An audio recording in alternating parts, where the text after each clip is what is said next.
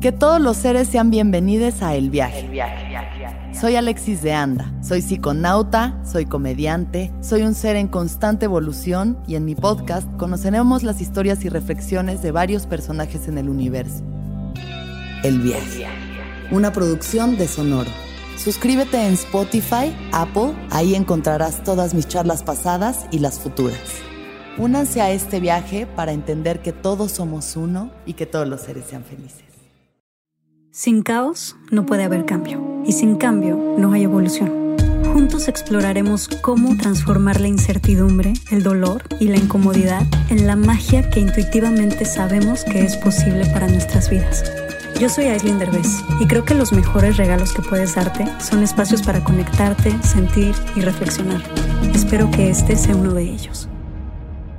Bueno, pues estoy con Regina Novelo, que es una mujer espectacular. Estoy muy emocionada de estar aquí con ella porque, eh, bueno, ella es educadora sexual integral y es especialista en niños y adolescentes.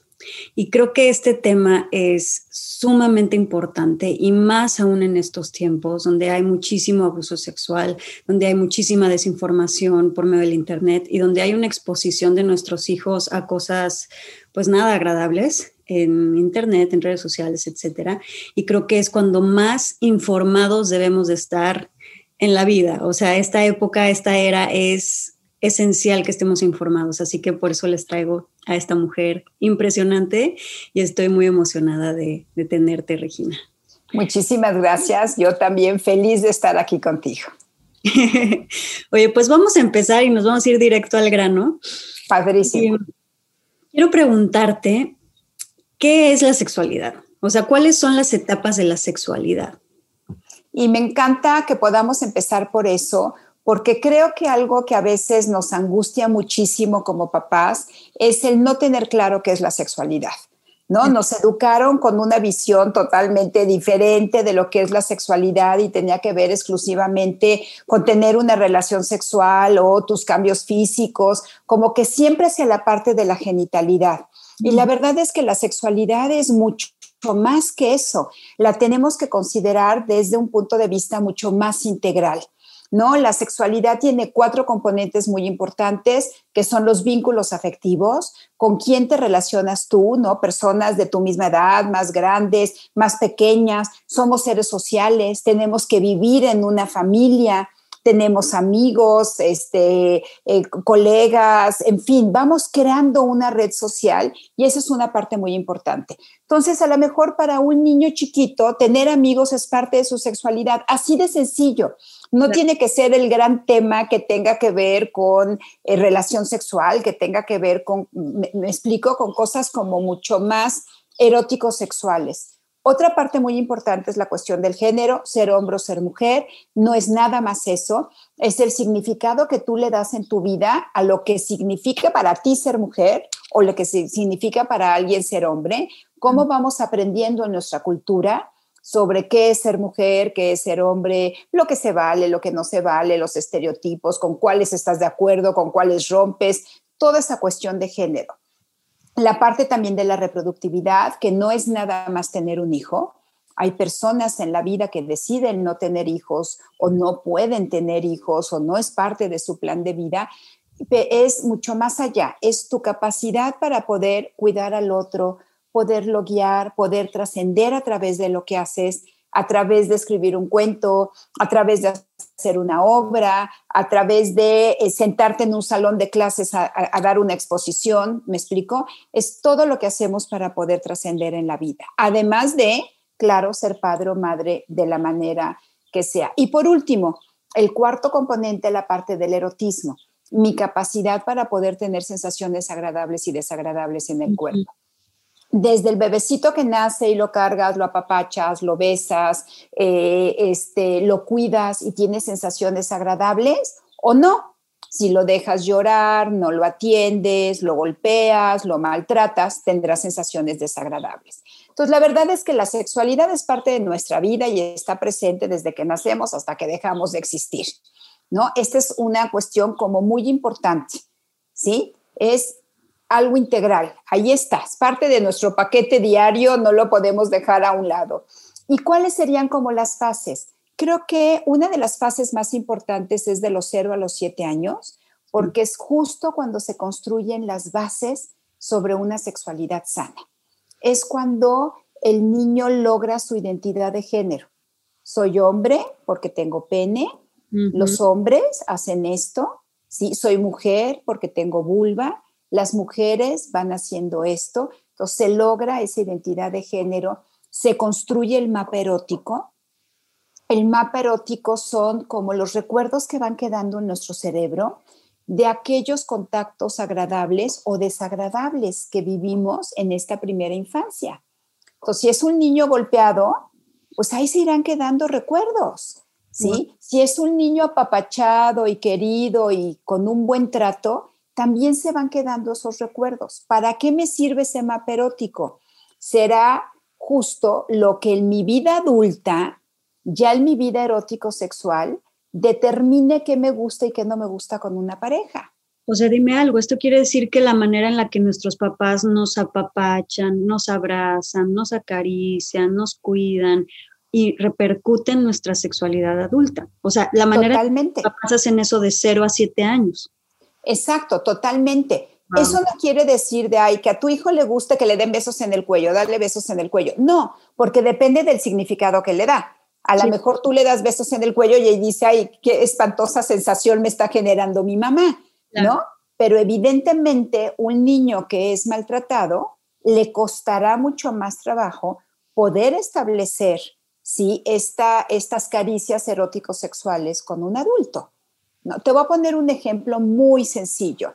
En un taller de adultos, un, este, una mujer comentaba que ella no soportaba que le tocaran los pechos y mucho menos los pezones, cuando se supone que es una parte muy erótica y muy sensual en la mujer.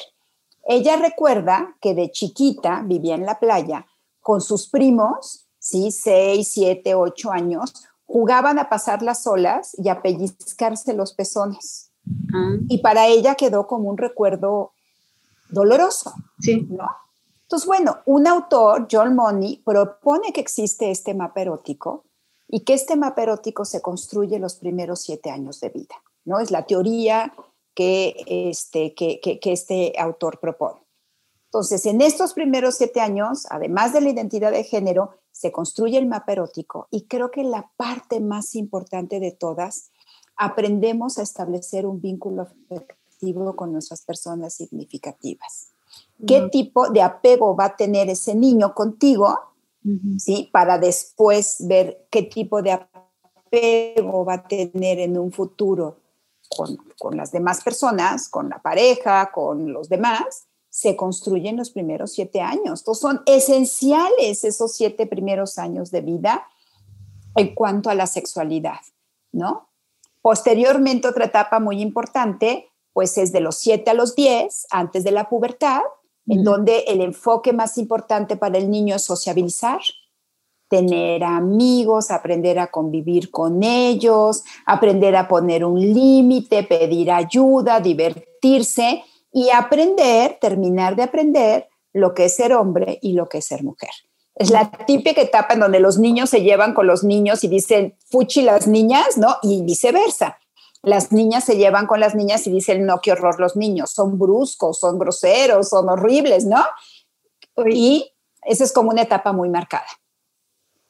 ¿Sí? Y dime una cosa, a ver, eh, regresando al 0 y 7 años, ¿no? A esa etapa de 0 a 7 años que es tan importante. Eh, quiero irme a un tema muy tabú. Ok. Eh, que es la masturbación. Quiero porque creo que estamos muy desubicados en general como los seres humanos por la cultura y por eh, pues cómo se ha manejado la sexualidad en, de muchísimas décadas, muchísimos siglos.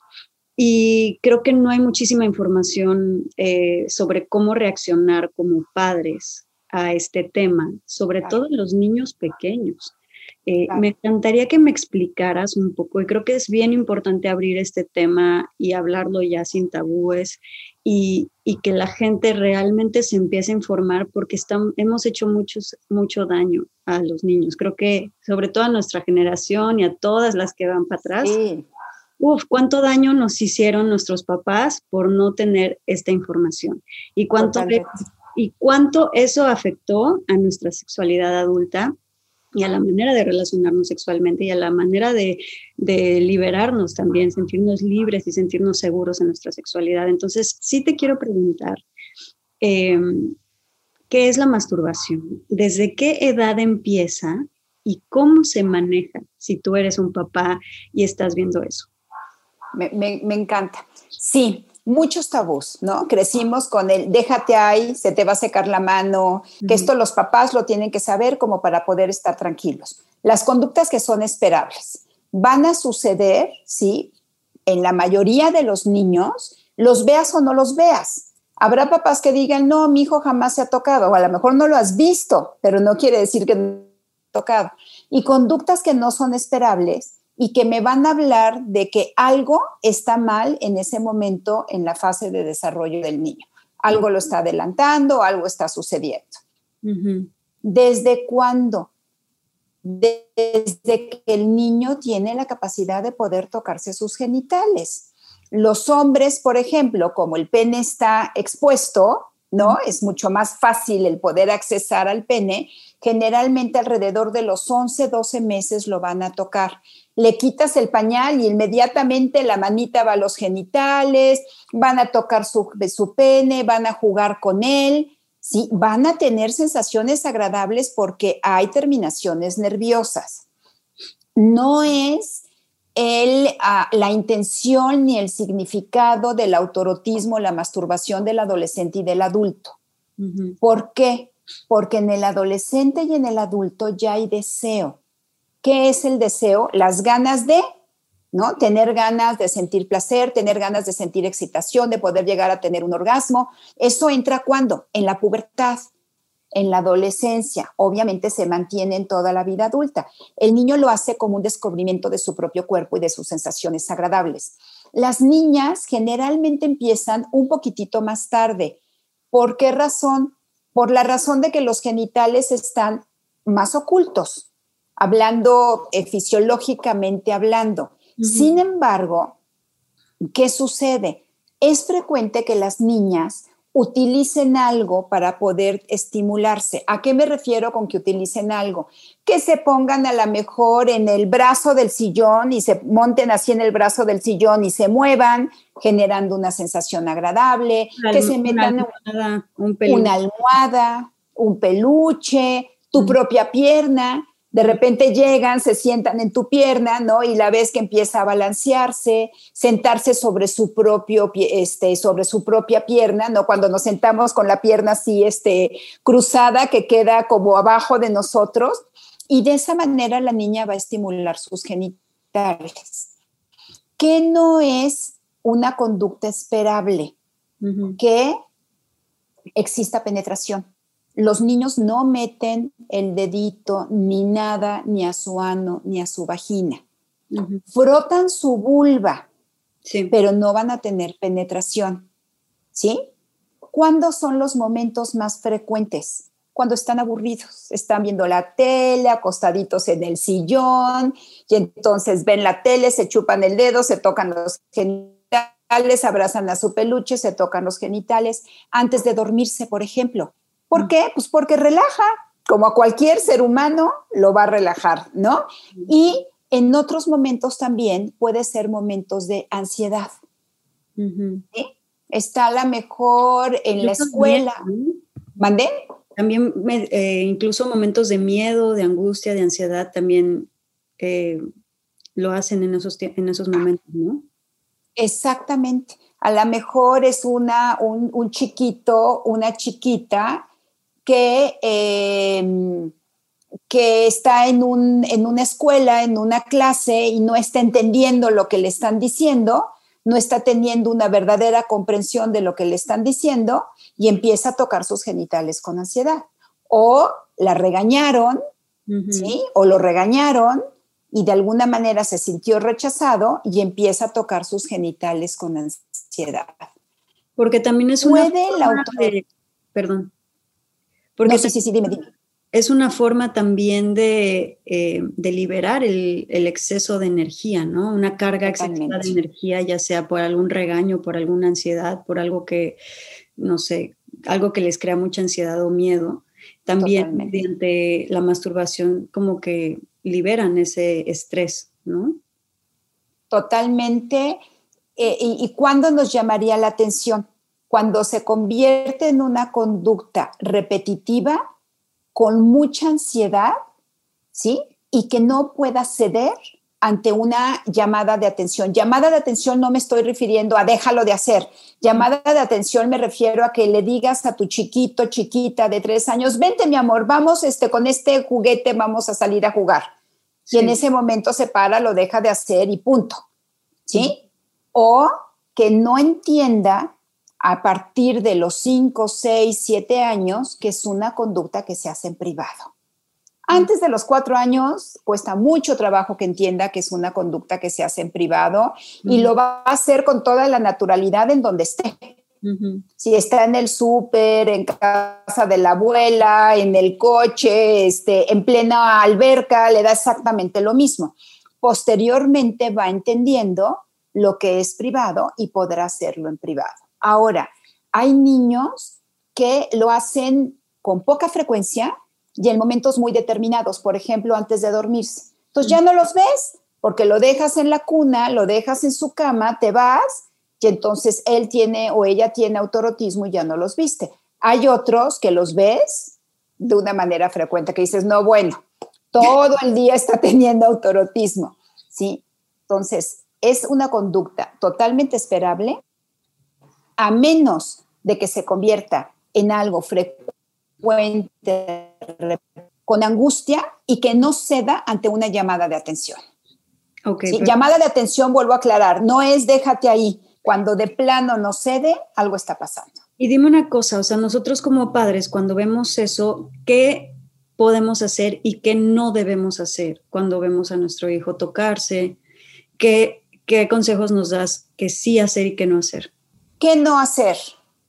El poderle decir, déjate ahí, no seas cochino, eso no se hace, se te va a caer la mano, pegarle. O sea, definitivamente no regaños, no, no hacerlo sentir mal, sobre todo, ¿no? Porque creo que hay algo sumamente importante que cuando hacemos sentir culpables o, o sí, o, sea, cuando hacemos a nuestros hijos sentir que están haciendo algo indebido, hay esta culpa y hay esta vergüenza y hay esta angustia que les da, que esa vergüenza se transfiere a toda tu edad adulta y te avergüenzas de tu sexualidad, te avergüenzas de tu necesidad de placer y me parece algo que la mayoría de los seres humanos eh, hemos tenido.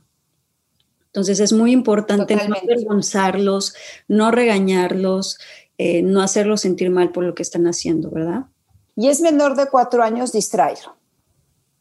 ¿Sí? Vete para acá, manitas arriba, este, ayúdame a llevar las servilletas a la mesa, lo que sea. Si es más grande, hay que irle enseñando que hay ciertas conductas que tenemos en la vida que se hacen en privado. Y como un niño tiene pensamiento concreto, es decir, lo que tú le dices es lo que es, no puede ver, no puede leer más allá de las palabras. Es muy importante mandar mensajes concretos y sencillos y explicarle. Hay otras cosas que hacemos en público, como que, pues, eh, bailar, cantar, comer, caminar, lo que quieras, pero le vas poniendo ejemplos para que logre ir identificando qué, qué de las actividades que hacemos en nuestra vida cotidiana son en privado y cuáles son en público. A partir de los cuatro años, a lo mejor un poquitito antes, tres y medio, podemos ir manejando los conceptos de público y privado, ¿no? Conductas que podemos hacer en público, conductas que podemos hacer en privado. Es como muy importante empezarlo a, manejar. ¿Y qué pasa, por ejemplo, si, mm, eh, qué podemos hacer si nuestro hijo toca a otro niño, a otra niña, quiere tocar a mamá o a papá, o sea, ¿cómo se les explica este, este asunto? Eso se llaman juegos sexuales infantiles, ¿sí? Los juegos sexuales infantiles se dan a lo largo de toda la infancia, por eso se llaman así. ¿Qué es un juego sexual infantil? Cuando un niño repite la conducta que puede observar a simple vista de los adultos. ¿Qué conducta podrá repetir? Puede darse un beso en la boca, puede jugar al enséñame a te enseño, puede jugar al doctor y entonces decirle al amiguito, bájate los pantalones porque te voy a revisar justo como lo revisa este, el pediatra, ¿sí? Pueden jugar a casarse, a ser novios, a la casita, a la tiendita, a ser la maestra. ¿Por qué? Porque finalmente, ¿cuál es la tarea de un niño? Aprender a vivir en sociedad. Y para aprender a vivir en sociedad, pues vas imitando las conductas que hacen los adultos y de esa manera lo vas aprendiendo. ¿De acuerdo? Ahora, ¿qué es importante aquí también identificar? ¿Cuál es un juego sexual que es adecuado al momento de vida del niño y cuál es un juego sexual que ya nos pone una alarma porque existe la posibilidad de un abuso? Un juego sexual adecuado es de mutuo acuerdo, divertido, ninguno está presionando al otro, son niños más o menos de la misma edad. No es el de 8 con el de 4, ni el de 12 con el de 8, ¿no? Eso ya no son entre pares, tienen que ser entre pares. Divertidos, espontáneos, saben que están haciendo una travesura, sí, pero con la misma idea de que si estuvieran este, rompiendo galletas, y tirándote las galletas, las migajas en la sala, saben que están haciendo una travesura. No miden hasta dónde ni miden la dimensión de la travesura, ¿sí? Pero eso es como, se, como, como llevan a cabo un juego sexual adecuado. ¿Cuándo es un juego sexual que ya me llama la atención y que tengo que hacer una intervención?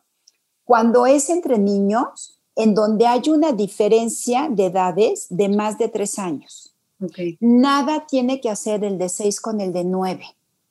El de 6 todavía no sabe qué conductas sexuales son adecuadas, cuáles son inadecuadas. El de 9 ya tiene una plataforma moral, ya sabe que está bien, ya, ya sabe que está mal, ya sabe que es público, que es privado, etcétera. ¿sí? Nada tiene que hacer el de 9 con el de 12 que ya el de 12 es un adolescente, un puberto, etcétera, ¿no? En cambio, el de 9 todavía no llega a la pubertad.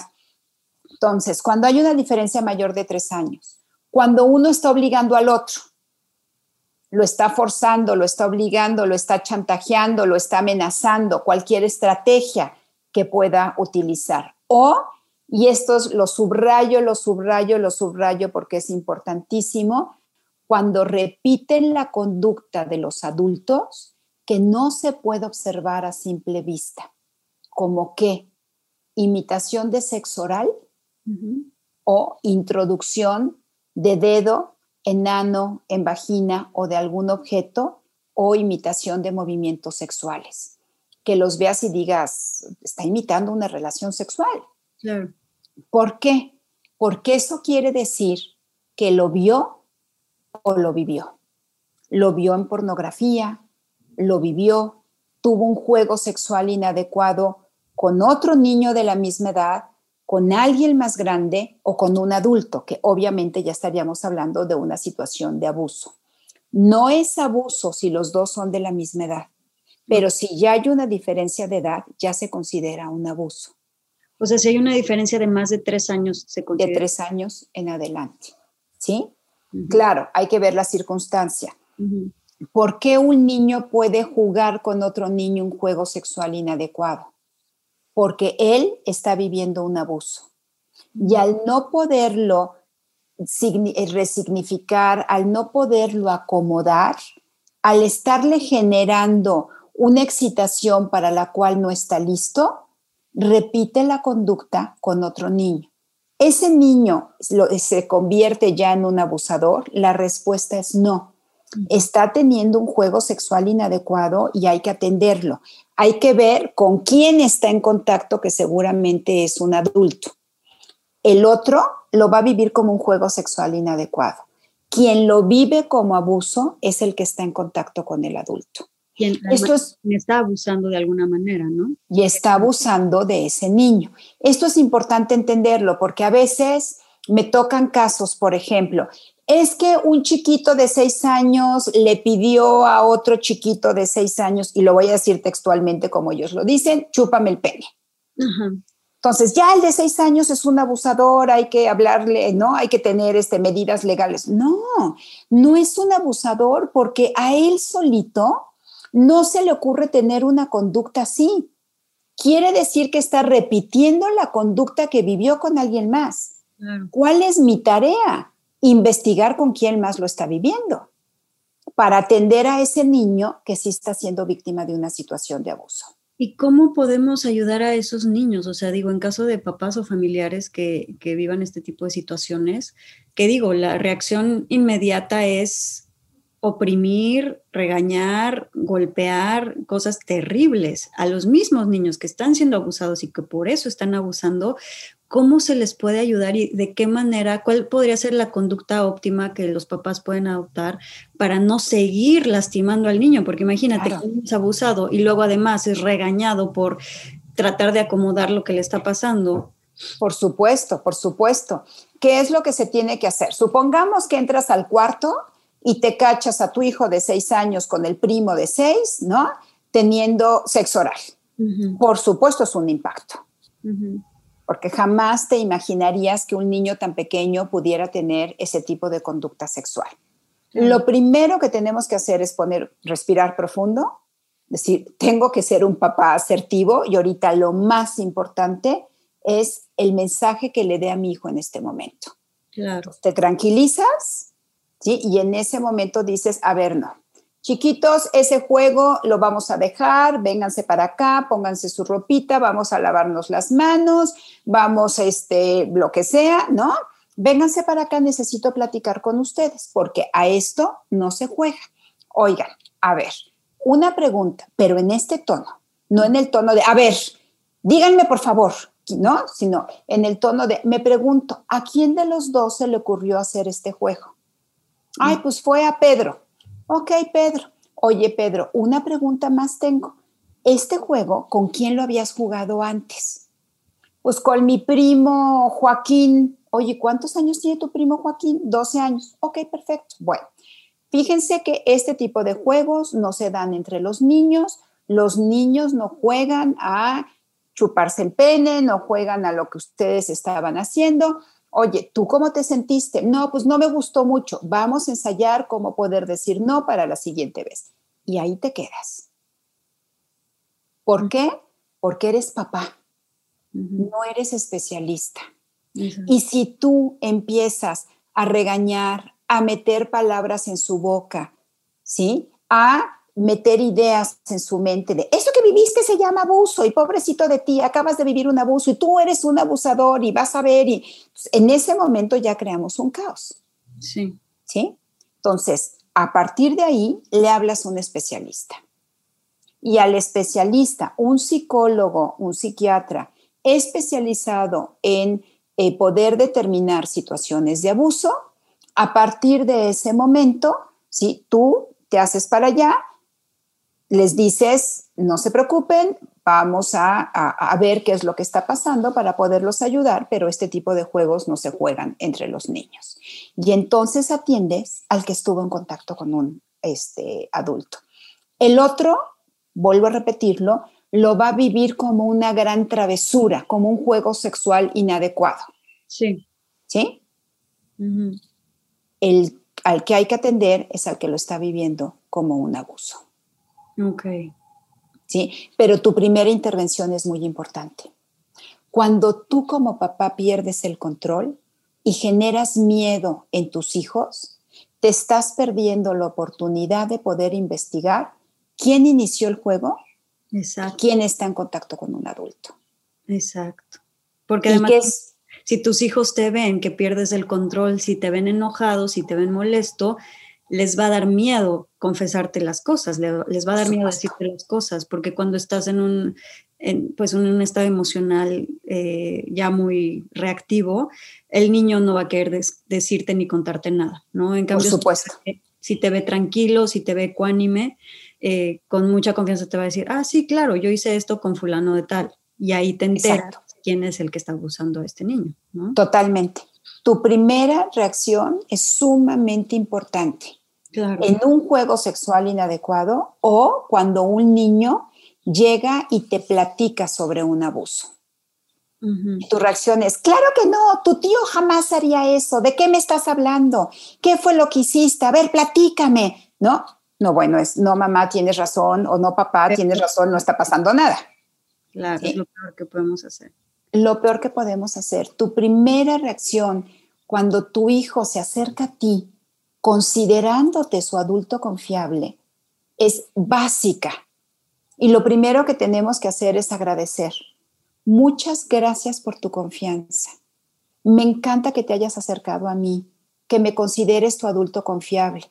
Un adulto confiable es una persona que te escucha, que te cree y que te ayuda. Y ese mensaje lo tenemos que dar desde siempre. Voy a hacer una pausa comercial rápida. Amay Natural es una compañía que hice con una de mis mejores amigas, Mariana Burelli. En Amay Natural creamos productos 100% naturales y sustentables como shampoo, acondicionador y crema. Todo en barra. También tenemos otros productos deliciosos como nuestra línea para bebés. Todo lo que hacemos es libre de sulfatos, parabenos, sintéticos, aceite de palma, silicona, fragancias químicas, empaques de plástico y por supuesto libre de crueldad animal. Están disponibles en amai.mx, en Amazon y en sephora.com.mx. Checa el Instagram de Amay Natural o la página web amay.mx para más información. Sí. ¿Quién es tu adulto confiable? Y aunque nos, o sea, aunque nos apriete los botones y aunque nos haga sentir mal, hay que controlar nuestras emociones y escuchar con curiosidad lo que nos están diciendo nuestros hijos. Sin juicio. Sin juicio. Te agradezco que te hayas acercado. Platícame, te escucho. Voy a hacer todo lo posible para que esto no vuelva a suceder. Yo voy a estar contigo, yo te voy a proteger, vas a estar bien. No fue tu culpa, eso es bien importante. Nunca un abuso es culpa de un menor, mm. jamás. Mm. Haga lo que haga el menor. Es que el niño de ocho años llegó y se me desnudó enfrente. Ni modo que no abusara del no, no, perdóname. Sí, no, no, no. ¿No? O sea, me ha tocado escuchar el, pues es que él llegó y se me desnudó. Sí, pero tú eres el adulto. Tú en ese momento le dices, ¿sabes qué? Ponte tu ropa, vamos a platicar. ¿Qué está pasando contigo para que llegues y hagas esto? Porque si un niño llega con un adulto y se le desnuda y le propone algo, quiere decir que ese niño está viviendo algo. Exacto. No es porque sea un niño adelantado. No hay niños adelantados. ¿Sí? En ese aspecto. Sí, es porque ya está viviendo un abuso con otra persona. Exacto. Y repiten la conducta porque no lo pueden acomodar, porque no saben qué hacer con esa excitación para la cual su mapa erótico no está listo para sentir. Exacto, que no significa que le guste, que no significa que, que entonces es ninfómano, que no significa que está, que está mal de la cabeza, o sea, no, es simplemente que no lo pueden acomodar y lo repiten. Exactamente. vuelven a hacer y un adulto que inconsciente va a pensar, ah, pues le gusta. Y pues Exacto. Le gusta, salió adelantado. No, no, no salió adelantado. Se adelantó porque vivió algo. Y entonces la parte de su erotismo se fue estimulando cuando no le tocaba, ¿no? Nosotros hacemos lo mismo para acomodar las cosas, pero no nos damos cuenta. ¿Por qué? Porque nosotros utilizamos la palabra, ¿sí? ¿A qué me refiero? Te pongo el ejemplo ahorita, el coronavirus. ¿De qué hablamos todos todo el día? Del coronavirus, no paramos de hablar de eso. Que si el tapabocas, que si no el tapabocas, que si la vacuna, que si el adulto mayor, que si ya me dio, que si no me dio, que si los... ¿no? Y todo el día hablamos y hablamos ya porque nos está generando angustia. Y aquello que te genera angustia, lo tienes que acomodar. Adultos usamos el lenguaje, niños repiten la conducta.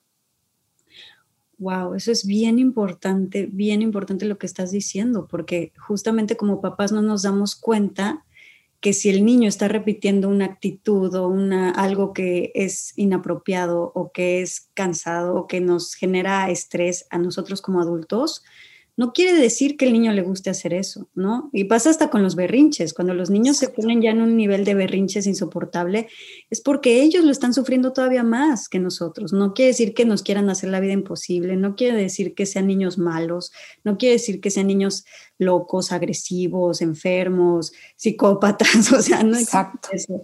Y e, es más bien que ellos no están sabiendo acomodar todas las situaciones de estrés que están habiendo a su alrededor y entonces repiten eh, esa ah, conducta inadecuada, porque es la única manera de liberar la angustia y el estrés que les está provocando. Totalmente. Lamentablemente repiten lo negativo, ¿no? Exacto, porque es lo que les está angustiando. Lo positivo, pues digo, no les está generando esa angustia, ¿no? Y así te sucede con la amiga que está viviendo un divorcio y entonces cada vez que hablas con ella te platica 80 veces todo lo que le pasó, ¿no? Y la última que le hizo el, el, marido. Así somos. Todos, todos hemos pasado por eso. Porque, vamos a manera de procesarlo, ¿no? Es tu manera de procesarlo. Exacto. Y dime una cosa rápido, nada más porque me quedé con la curiosidad. Volviendo al tema de, de la masturbación rápido, ¿de qué manera podemos explicarle a nuestros hijos, por ejemplo, ya si son más grandes, entre 5 y 10, años, que ya tienen más capacidad de, comprensión, eh, de qué manera podemos explicarles que está bien que se masturben en un lugar privado? O sea, ¿cómo les podemos explicar qué significa la masturbación de una manera en la que repercuta para ellos eh, de una manera sana y que no les afecte su sexualidad ni su, ni su inseguridad y que no los haga sentirse avergonzados por su sexualidad. O sea, ¿cómo podemos reforzar que tengan una sexualidad sana con ellos mismos y, segura y que se sientan libres y seguros en su sexualidad entre esas edades? O sea, ¿cómo, se los, cómo les explicas la masturbación y el sexo de una manera sana y fuerte y libre? Claro, yo creo que son varios conceptos que se van poniendo poco a poquito eh, a partir de los cuatro años, ¿no? Lo que comentábamos del lugar público, lugar privado, lo que se puede hacer en un lugar público, en un, eh, eh, un lugar privado, poder hablar del placer.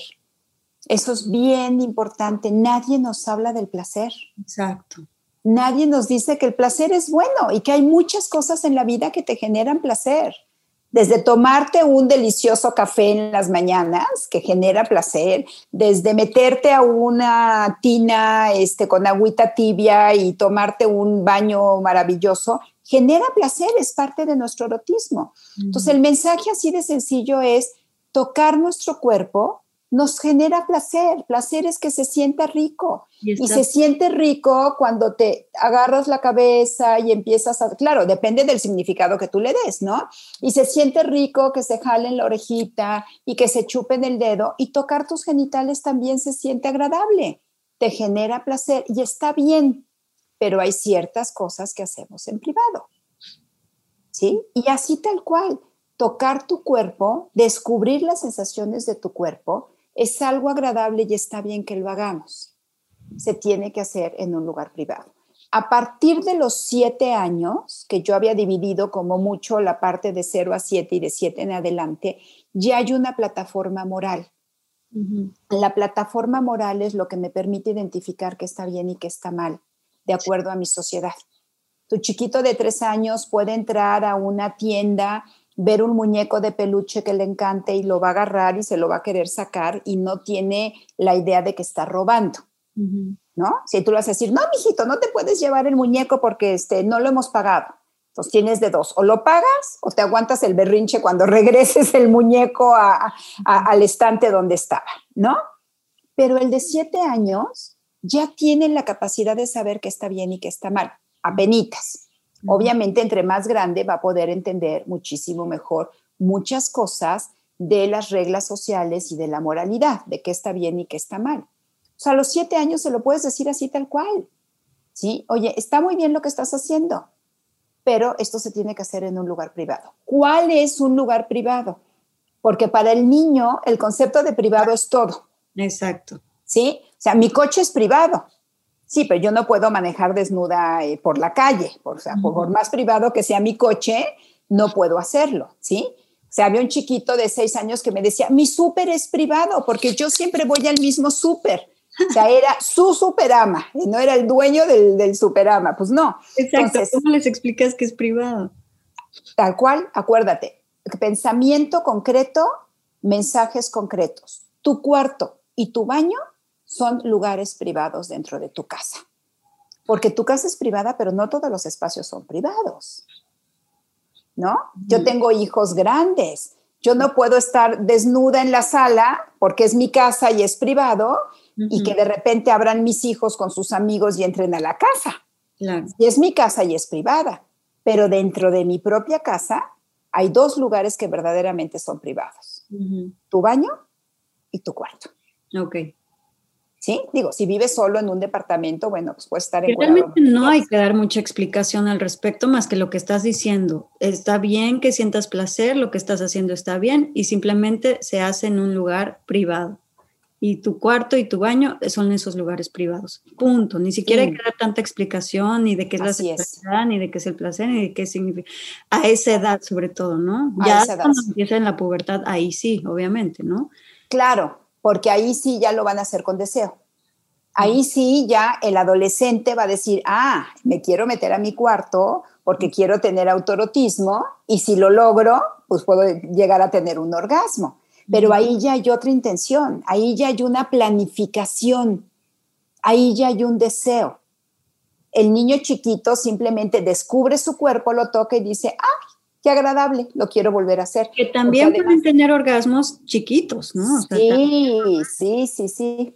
También pueden llegar a tener orgasmos chiquitos. Me ha tocado mamás súper angustiadas porque eh, una, por ejemplo, le pasó en el súper que traía a la chiquita sentada en el carrito del súper y ya ves que en medio hay pues un barrotito para que el niño no se te vaya. Y dice que la niña se movía y se movía y se movía y se movía y que ya estaba roja, roja, roja, sudando y que le dijo, vente, mijita, ya te voy a bajar. Y dijo, no, mamá, espérame tantito. No, bueno, se ella así en el súper de, ¿qué hago? ¿La cambio de pasillo? ¿La bajo? ¿Me hago la que no pasó nada? Claro que pueden llegar a tener un orgasmo. ¿Por qué? Porque el cuerpo tiene terminaciones nerviosas. Claro el clítoris tiene terminaciones nerviosas y no poquitas, muchas. Y los papás se ponen muy nerviosos en esas situaciones, ¿no? Claro. Ahí a quien hay que también educar es a los papás. O sea, ¿qué, ¿qué haces en esa situación del súper, por ejemplo? Claro, pues o la bajas y ni modo, si te está incomodando verdaderamente, o pues te sigues paseando y te esperas tantito. O sea, ahí ya depende muchísimo de los papás. ¿Qué es lo que nos genera mucho ruido como papás? La mirada del otro. Sí. La mirada del otro. ¿Qué va a decir la señora o el señor de junto si ven a mi hija? Claro. Y que tampoco hay que exponer a los niños. Sí. También tenemos que favorecer esa privacidad nosotros mismos, ¿no?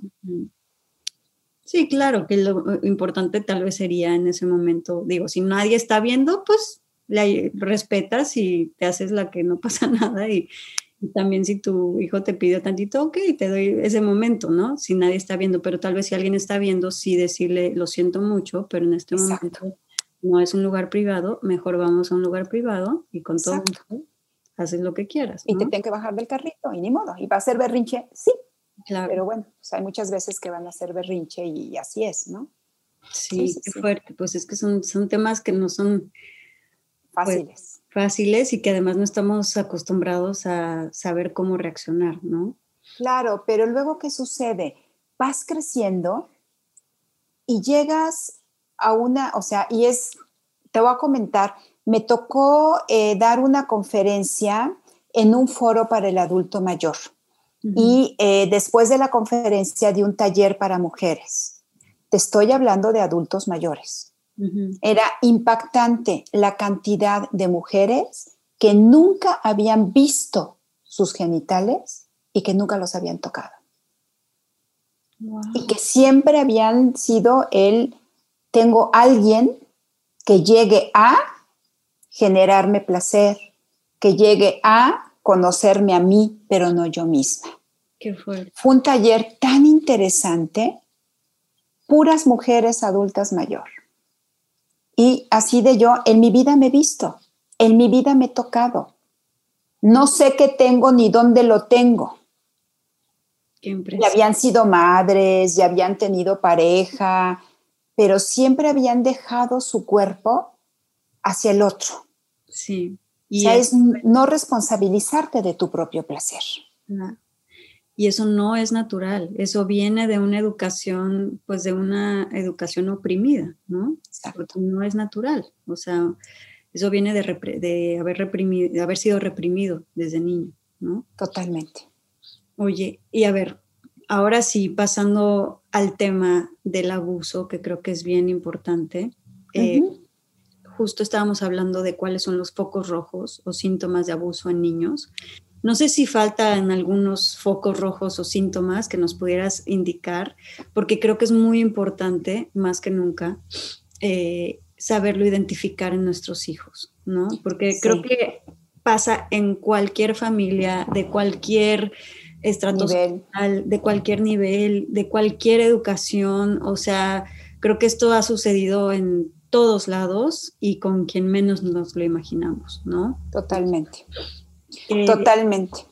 A veces como adultos pensamos que nuestros amigos o el tío o el abuelo o sus mismos papás jamás en la vida serían capaces y nos vamos de espaldas cuando nos enteramos de que sí son capaces, ¿no? A veces personas que ves encantadoras y adorables y que aman a los hijos, a tus hijos, resulta que son abusadores, ¿no? Entonces nunca sabemos y creo que lo más importante pues son los hijos. Esas claves las podemos realmente detectar en los niños, ¿no? ¿Nos puedes decir un poco qué nos puede ayudar a detectar eso? Por supuesto, por supuesto que sí. Eh, y en efecto, el 80% de los abusos ocurren dentro de un el lugar dentro de personas cercanas al menor. En efecto, el abusador es una persona encantadora, cercana, que detecta las necesidades del niño, que detecta las necesidades de la familia, que es amable, que es cercano. Ojalá fuera agresor, ojalá llegara y golpeara a tu hijo, porque si llega y golpea a tu hijo, pues ya lo identificaste inmediatamente.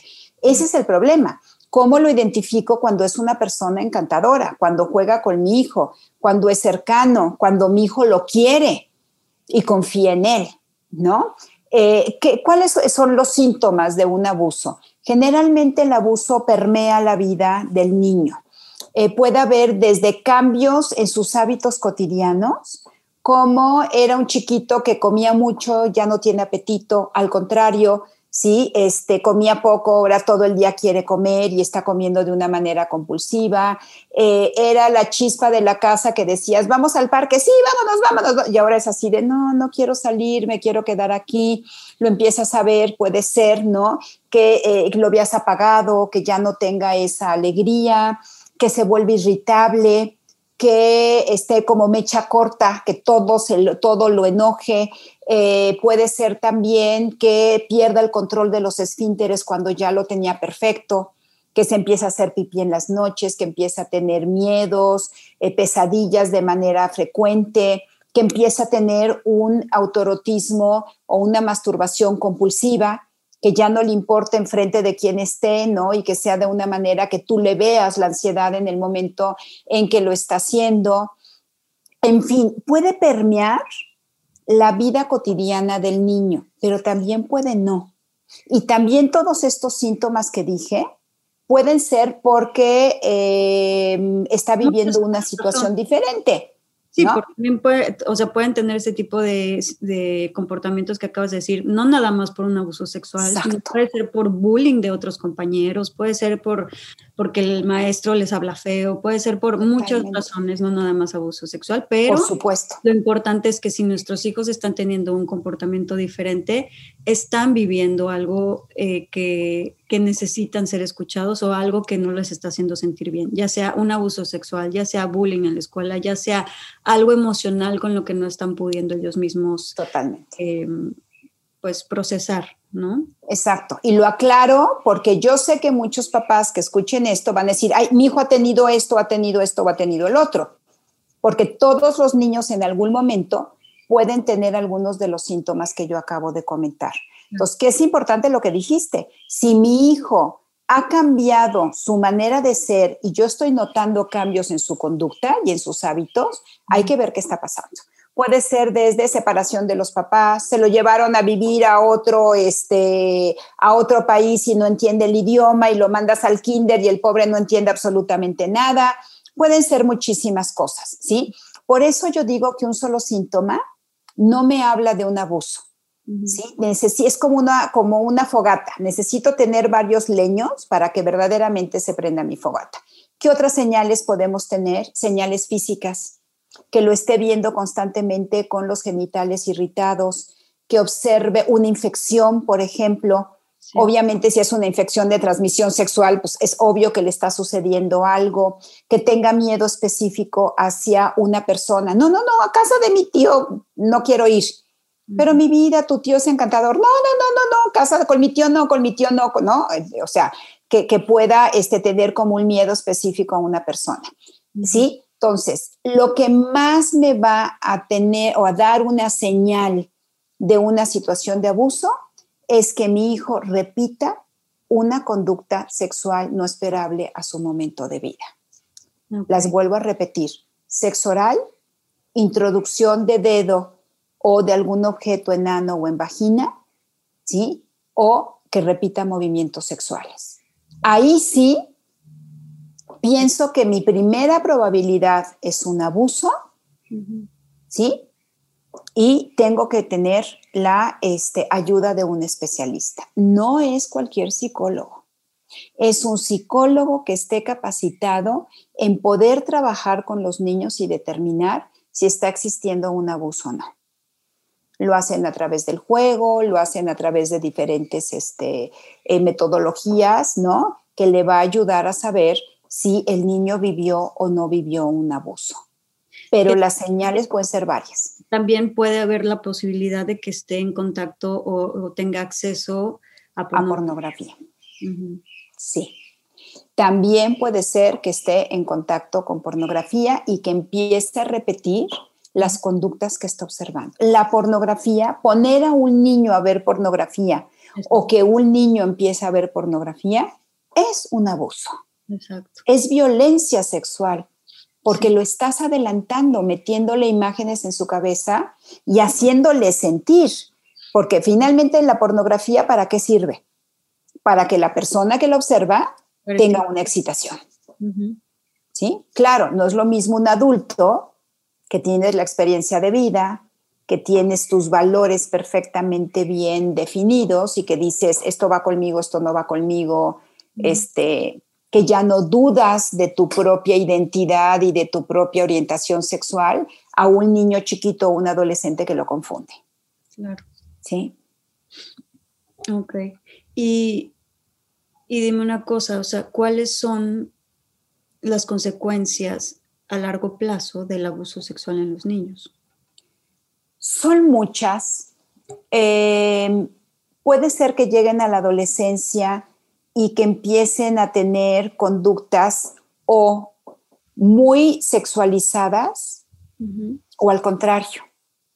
No quiero nada, o sea, no me interesa un beso, no me interesa salir con nadie, no quiero absolutamente nada puede ser que eh, en cuanto a la parte de su carácter, en cuanto a la parte de cómo son, genere una baja autoestima, trastornos de la alimentación, por ejemplo, obesidad, mm. ¿sí? O sea, como me protejo para no poder atraer a nadie más, o un trastorno, eh, este, no disfrutar su sexualidad, ¿sí? colocarse en riesgo, consumo de alcohol, consumo de drogas. ¿sí? Y algo muy importante es que las personas que han vivido un abuso en su infancia y no lo trabajan terapéuticamente hablando, no lo sanan, no se perdonan a sí mismas porque el abuso genera mucha culpa. No es culpa del menor, pero el menor siente culpa por lo que pasó. ¿Sí? Y no lo trabajas en el momento en que eres padre o madre, los hijos mueven todo lo que no hemos trabajado. ¿Sí? Y se mueve el abuso. Y entonces, ¿cómo lo educo? ¿Cómo lo protejo? ¿Lo sobreprotejo? O tengo una máscara que no me permite ver una situación de riesgo. Todo lo que yo no sano de la infancia, mis hijos me lo van a mover. Sí. Los hijos mueven todo. Totalmente. y dime una cosa, entonces, ¿con qué medidas y de qué manera podemos prevenir estos abusos? ¿Hay algo en específico que nos puedas contar? Sí. Eh, a lo largo de mis 21 años de experiencia, lo que eh, he ido trabajando en todos estos años, en mi trabajo en escuelas, en talleres, con padres de familia, con niños y todo, para mí, en mi opinión, lo que funciona es ir creando habilidades para la prevención del abuso. ¿Qué es crear una habilidad? Que le permitas a tu hijo aprender habilidades que le permitan protegerse aún sin saber de qué se están protegiendo como tal.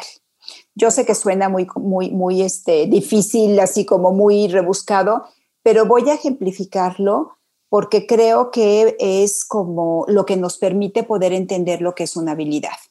Yo empiezo a crear habilidades con mi hijo desde los tres años y termino de crearlas hasta la adolescencia. ¿Qué es una habilidad? Te pongo un ejemplo que creo que es una de mis experiencias más importantes y más agradables como educadora sexual es de esas experiencias que dices, ha valido la pena toda mi chamba, ¿no? todas mis levantadas temprano, mis acostadas tarde, lo que he leído, todo, los cuentos que he hecho, ¿no? Y es la parte de, eh, me habla una mamá y me dice, te doy las gracias porque mi hija se pudo proteger ante una situación de abuso una chiquita de nueve años que había tenido talleres, ¿no? A lo largo de varios años en la asociación en la que yo trabajaba. Y eh, esta chiquita eh, la toma un adulto cercano por sorpresa y le dice, vente, vamos aquí a este lugar a jugar un juego, vamos a quitarnos la ropa y guárdame el secreto porque, los porque tus papás no van a comprender este juego. Y la chiquita le dice, sí, pero déjame ir por más ropa para que el juego sea más divertido. Llega con su mamá y le dice, mamá, tú eres mi adulto confiable. Desde preescolar, todos tenemos un adulto en el que podemos confiar. Un adulto que te escucha, un adulto que te cree y un adulto que te ayuda. ¿Sí? esta persona me pidió jugar un juego y me dijo que era muy divertido, pero a mí su juego de desvestirme me hace sentir no sientes sí, sientes no ante esto que te están pidiendo. ¿Sí? Le tuve que mentir y le dije que venía por más ropa para que el juego fuera más divertido. Hay mentiras que sí podemos decir porque la mentira nos protege. Cuando siempre enseñamos a nuestros hijos a no mentir. Y todos hemos mentido. Y decir en algún momento, esa señora que está ahí parada es mi mamá, en ese momento me está protegiendo. ¿sí? Y la última reflexión que hizo, me pidió que guardara el secreto. ¿Por qué tengo que guardar el secreto si es un juego? Dice, mamá, no sé qué quiere esta persona, yo ya te lo dije, me voy a jugar. Ella no llegó y dijo, trataron de abusarme. Ella ni siquiera se enteró que la podían haber abusado, pero tenía las habilidades de decir, tengo mi adulto confiable, una ruta crítica que seguir, estoy sintiendo no con este juego, porque me piden que guarde el secreto, puedo mentir para zafarme y lo hago. Wow. ¿Sí? Eso es crear una habilidad. ¿Desde cuándo tengo que crear habilidades? Desde chiquititos.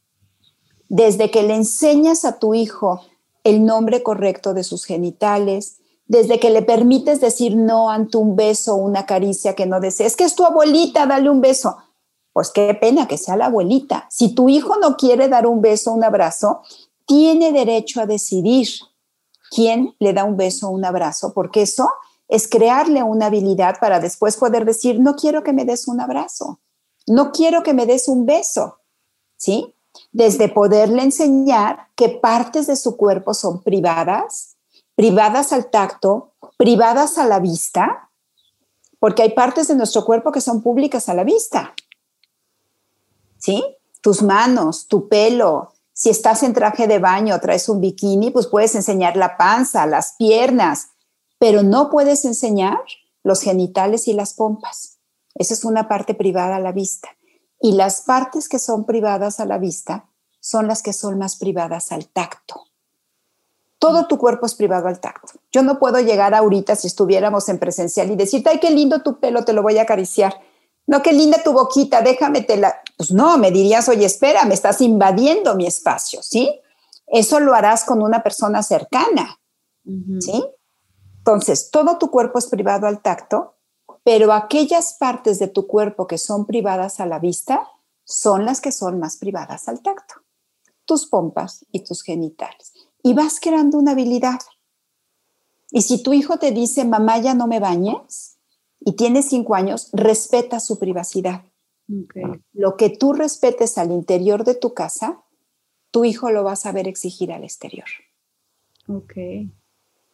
O sea, si tú invades la privacidad de tu hijo constantemente, tocándolo, agarrándolo cuando te dice que no, exigiéndole que dé besos y abrazos a, los que salude, este, y haciendo cosas que él no quiere hacer, o sea, forzándolo a hacer cosas que él no quiere hacer, esos son los niños que terminan siendo más propensos al abuso. Claro, porque no van a poder aprender a poner un límite.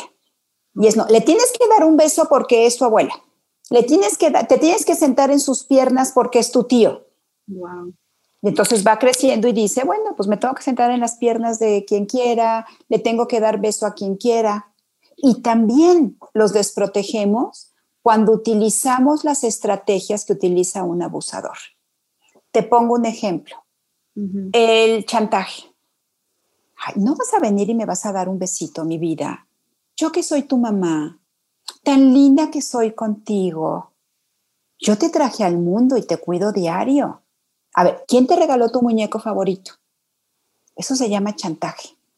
¿Qué hace el abusador? Utiliza el chantaje. Soborno. Llega el papá de viaje. Te traje una súper sorpresa, un juego maravilloso, pero antes ven con papá y dale un beso. ¿Qué estoy haciendo? Soborno. Te cambio el afecto por algo. ¿Qué hace el abusador? Lo mismo. Mm. La amenaza. Te voy a dejar de querer. Si no eres un niño bueno y vienes ahorita y me dices que me quieres y me das un beso, a mamá se le va a romper el corazón y ya no te va a querer. Vas a dejar de ser mi favorito. Ahora mi favorito va a ser tu hermano, ¿eh? Eso se llama amenaza. ¿Qué estrategias utiliza el abusador? El chantaje, el soborno, la amenaza, el engaño. ¿Sí? Entonces, no las utilices, enséñaselas para que las aprenda a identificar al exterior.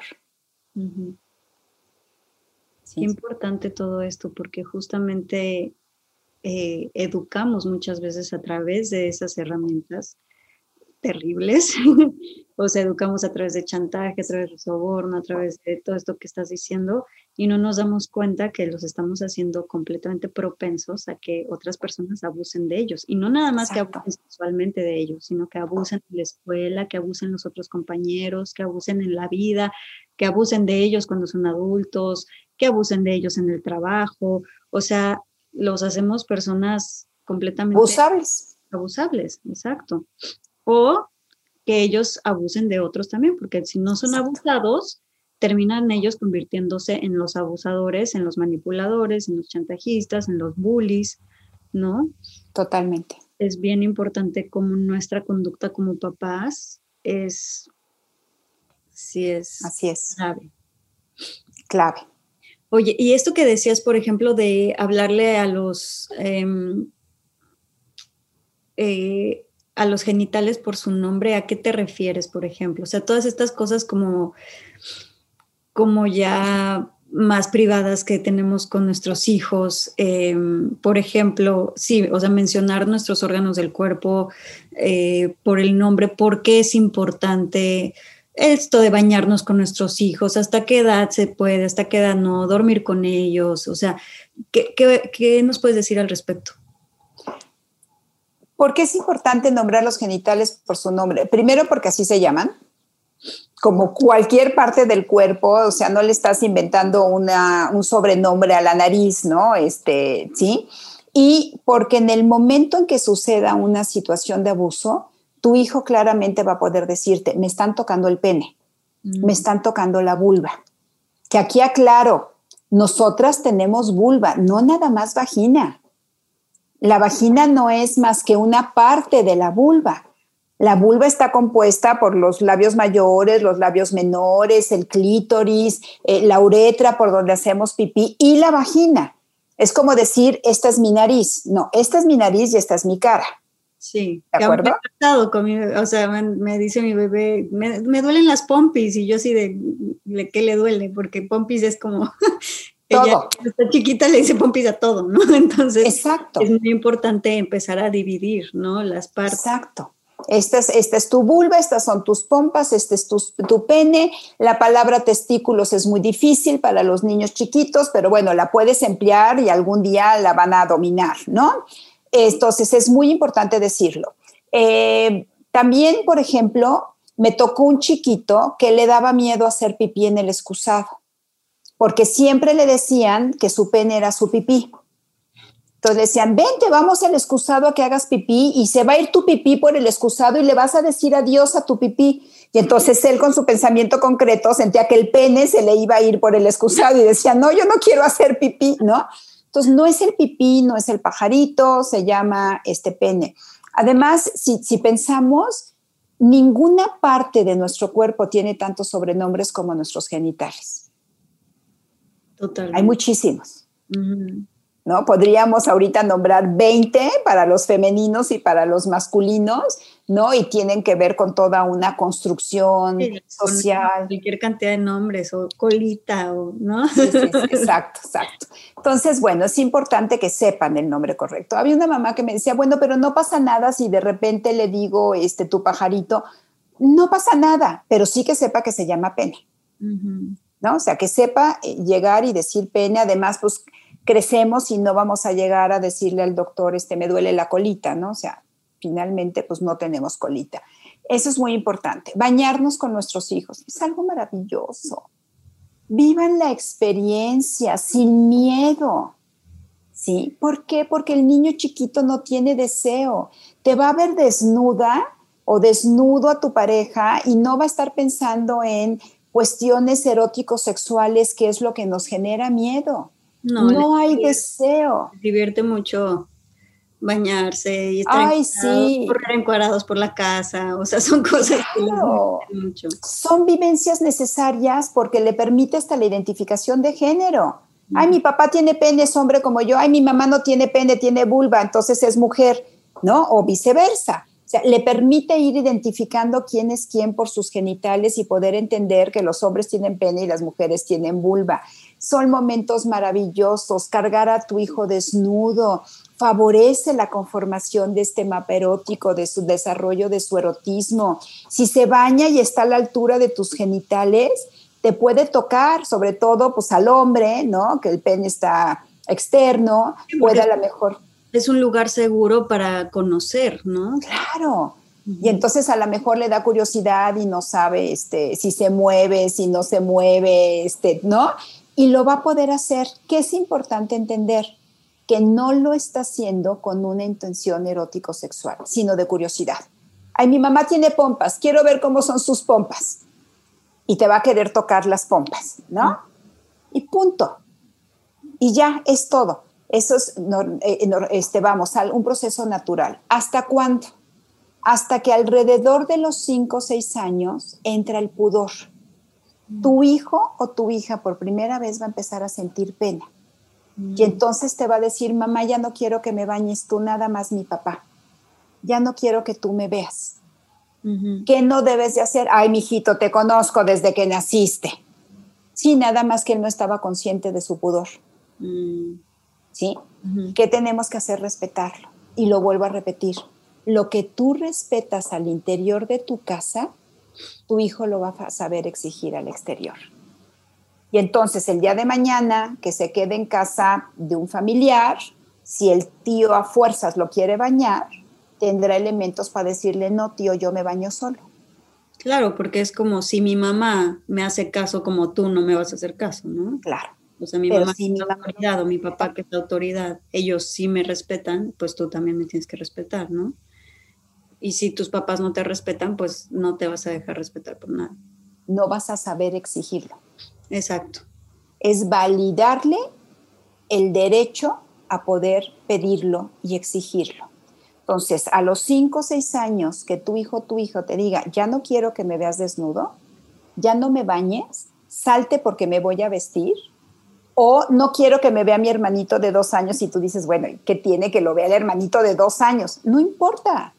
Estás sintiendo pena con el hermanito de dos años. Respeta su pudor, respeta su privacidad, que alrededor de, de entre los cuatro, cinco a siete años te la va a pedir.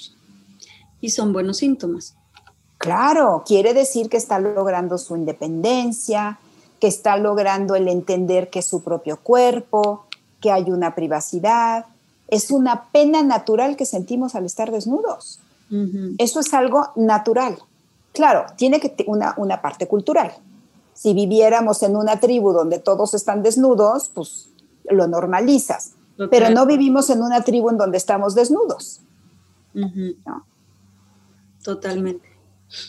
¿Cómo podemos, otra pregunta como muy importante que creo que sobre todo en esta época de tanta acceso, tanto acceso a redes sociales, a internet, a cosas no deseadas y, que a veces no se pueden controlar. ¿Cómo podemos evitar que nuestros hijos consuman pornografía a temprana edad y que eso no perjudique su visión de una sexualidad sana a futuro? Porque eso afecta muchísimo la sexualidad de los niños, ¿no?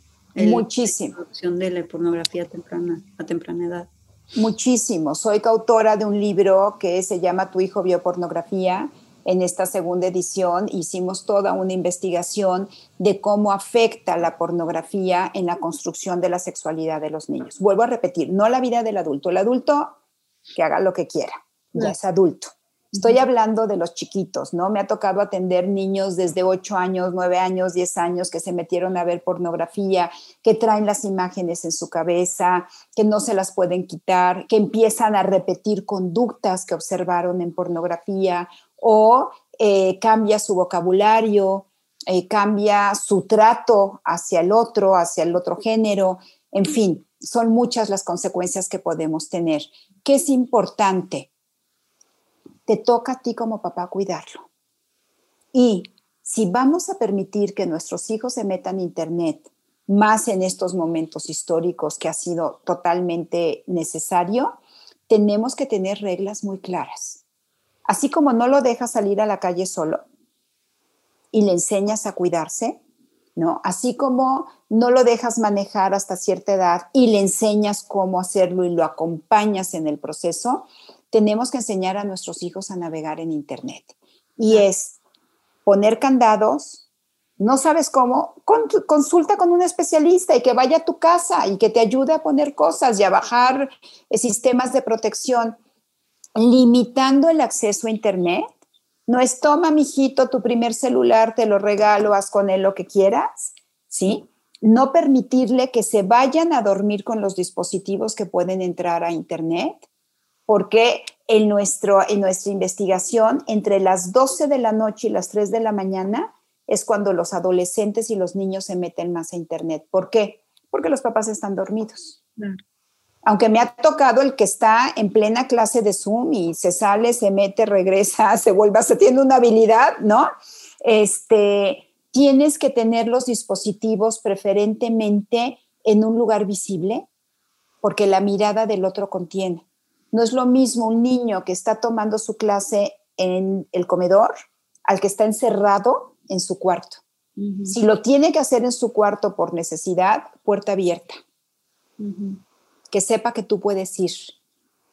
¿Sí? Que sepa que el dispositivo es tuyo. No es tu celular, tu computadora. Es la computadora de la casa. Te la voy a prestar para tus clases y en cualquier momento tus padres pueden revisar tu historial.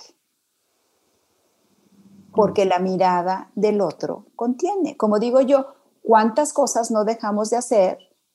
Y dijimos, no, hombre, si mis papás me cachan, me matan. y lo dejaste de hacer. ¿Cierto o no es cierto? Muchas cosas en la vida dijimos, no, hombre, si me cachan me va a ir fatal, no lo voy a hacer.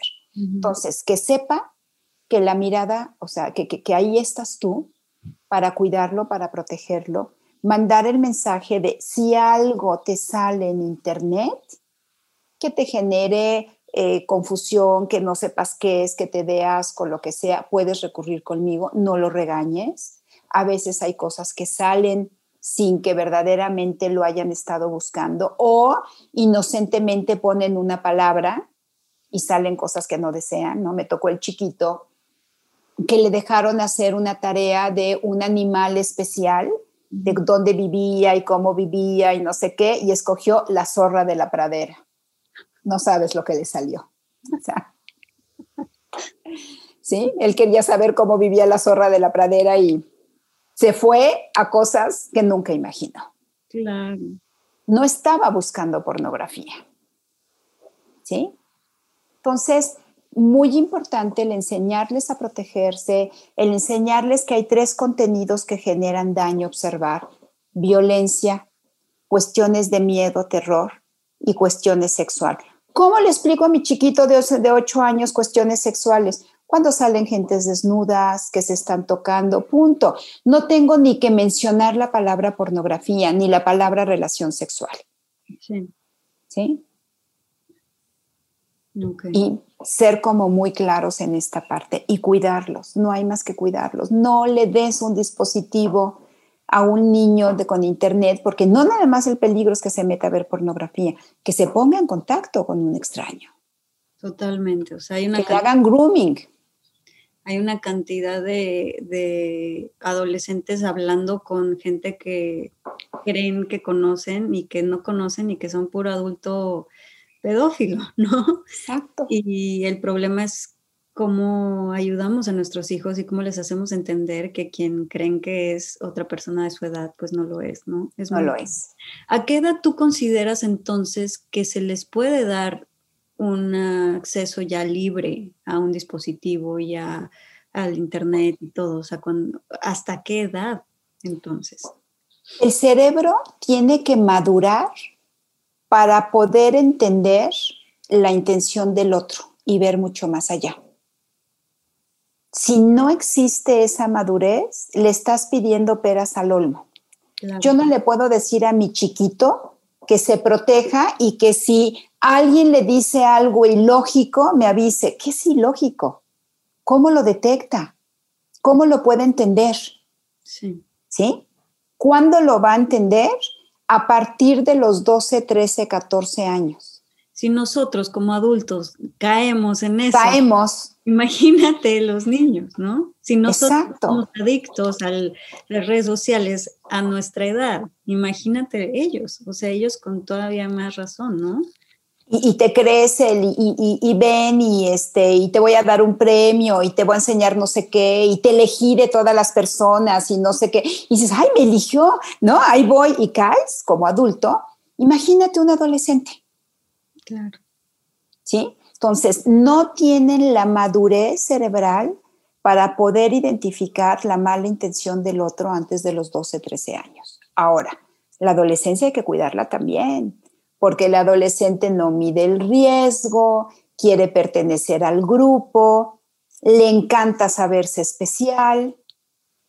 Entonces estamos también en una etapa vulnerable. De los 13 años en adelante, porque si tú les, eh, si tú les quitas el acceso libre a sus dispositivos y al Internet a partir de los 13 años, pues te odian, ¿no? O sea, te casi, casi te van a odiar por el resto de sus vidas porque sus amigos ya tienen acceso completamente libre. Entonces, ¿qué podemos hacer en esa etapa? Yo creo que la etapa, lo más importante ya a partir de, de la adolescencia es la comunicación y el ejemplo nuestro, ¿no? porque digo, finalmente me imagino, yo todavía no paso por ahí, pero no me imagino ni cómo le haces con un adolescente que te odia, que no te escucha, que cree que eres un imbécil, que cree que no sabes nada, que le das la peor hueva. O sea, ¿cómo le haces para tú ser su adulto confiable y, y tú estar conteniéndolo en esas situaciones donde menos te escuchan? Claro, y que además siente que nada le va a pasar. Se siente... Invencibles. Invencibles, exacto, ¿no? Este, como dicen, se sienten infértiles, se sienten invencibles, se sienten superpoderosos. Creo que el adolescente no hay más que acompañarlo y educarlo, no prohibir. Sí, entre más prohíbes, más lo hacen, ¿no? Así es. O más lo hacen escondidas tuyas. ¿Sí? Entonces hay que acompañarlo, hay que ser autoridad, ¿sí? Suficientemente amigable, pero suficientemente autoridad, sin perder nuestro papel de papás y educar, educar, educar para que puedan percibir los riesgos, para que sea su adulto confiable, para que puedan ir contigo, para que el día que se les pase el alcohol, no se suban al coche de otra persona con tal de que tú no te enteres. Que te hablen y te digan, mamá, lo lamento, estoy mal, ven por mí. Eso habla de tu buen papel como papá. Claro. ¿No? Entonces, no hay más que educar. Y acércate a los videojuegos y ve que está jugando tu hijo y habla sobre los peligros del Internet y ayúdalo a identificar y manda mensajes claros. Un desconocido en la red siempre va a ser un desconocido. ¿Sí? El desconocido se tarda entre 10 a 11 meses en conquistarte y en convertirse en una persona conocida para ti. Pero si no sabes quién es y no lo has visto, siempre será un desconocido en la red. Exacto. Entonces, para mí en la adolescencia no hay más que educar. Acompañar, educar y ser su adulto confiable. Ay, pues bueno, me encantó, me encantó, me encantó esta plática. Creo que es demasiado interesante e importante todo lo que acabamos de tocar y pues ojalá todos los que nos están escuchando lo puedan compartir con todos los papás, con toda la gente que tiene hijos, con ah, tengan o no tengan hijos, compártanlo. Creo que es información súper importante para ya empezar a pues a vivir de otra manera, a tener una educación sexual de otra manera. Creo que ya necesitamos liberar a nuestros hijos de estos tabús, tabús sexuales, de estos miedos, de estas inseguridades, de estas, em, de no saber cómo defendernos, de no saber cómo poner límites, de no saber cómo disfrutar el placer. Creo que eh, al entender esto y educar desde este conocimiento, le vamos a cambiar la vida a las generaciones que vienen. Totalmente. Muchísimas gracias por todo. Eh, ponemos tus datos para que la gente te pueda contactar también si tienen dudas. Por y, supuesto. Pues muchas gracias, Regina. No, al contrario, al contrario, fue un placer, la verdad. Este, muchísimas gracias. Y pues aquí estamos. Gracias. Al contrario, que estés muy bien. Igualmente, bye bye. Ojalá que hayas disfrutado este episodio. Y recuerda que en nuestra página web, lamagia-delcaos.com, puedes encontrar mucha más información de estos temas y de nuestros invitados. Tenemos blog, tienda en línea y material exclusivo para los que se suscriban. Síguenos en todas las redes sociales como arroba la magia del caos. Gracias por darte este espacio con nosotros.